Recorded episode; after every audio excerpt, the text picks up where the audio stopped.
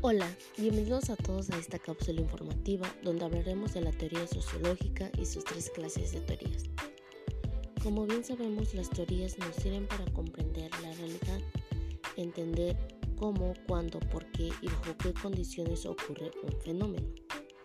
Una teoría vincula el mayor número posible de fenómenos observados con leyes particulares. Esto quiere decir que una buena teoría, al establecer conexiones entre fenómenos relativamente aislados, no solo debe explicarlos, sino también predecirlos y eventualmente generar conocimientos que permitan controlarlos.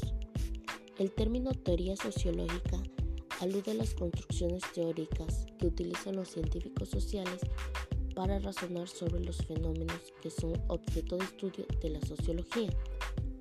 Las teorías sociológicas están conformadas por un conjunto de proposiciones que buscan comprender, explicar y predecir el comportamiento de los seres humanos en el contexto social que éstas se desenvuelven.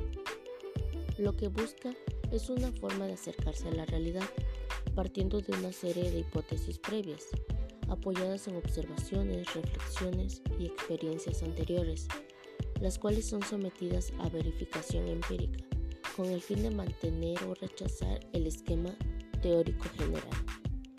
Entre los tres tipos de teorías encontramos a la teoría de alcance general, este se trata de teorías que explican una visión general del mundo y de la sociedad, lo que las convierte en un espacio de encuentro entre la filosofía y la sociología.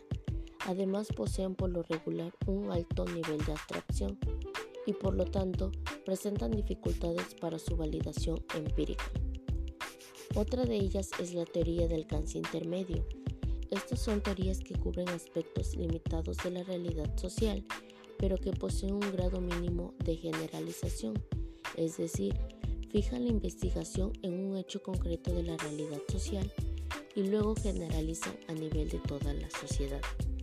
Y por último está la teoría de corto alcance, estas son teorías específicas, no generalizables, sobre fenómenos concretos que en realidad fragmentan nuestra percepción de la realidad y que se les suele considerar más como hipótesis de trabajo.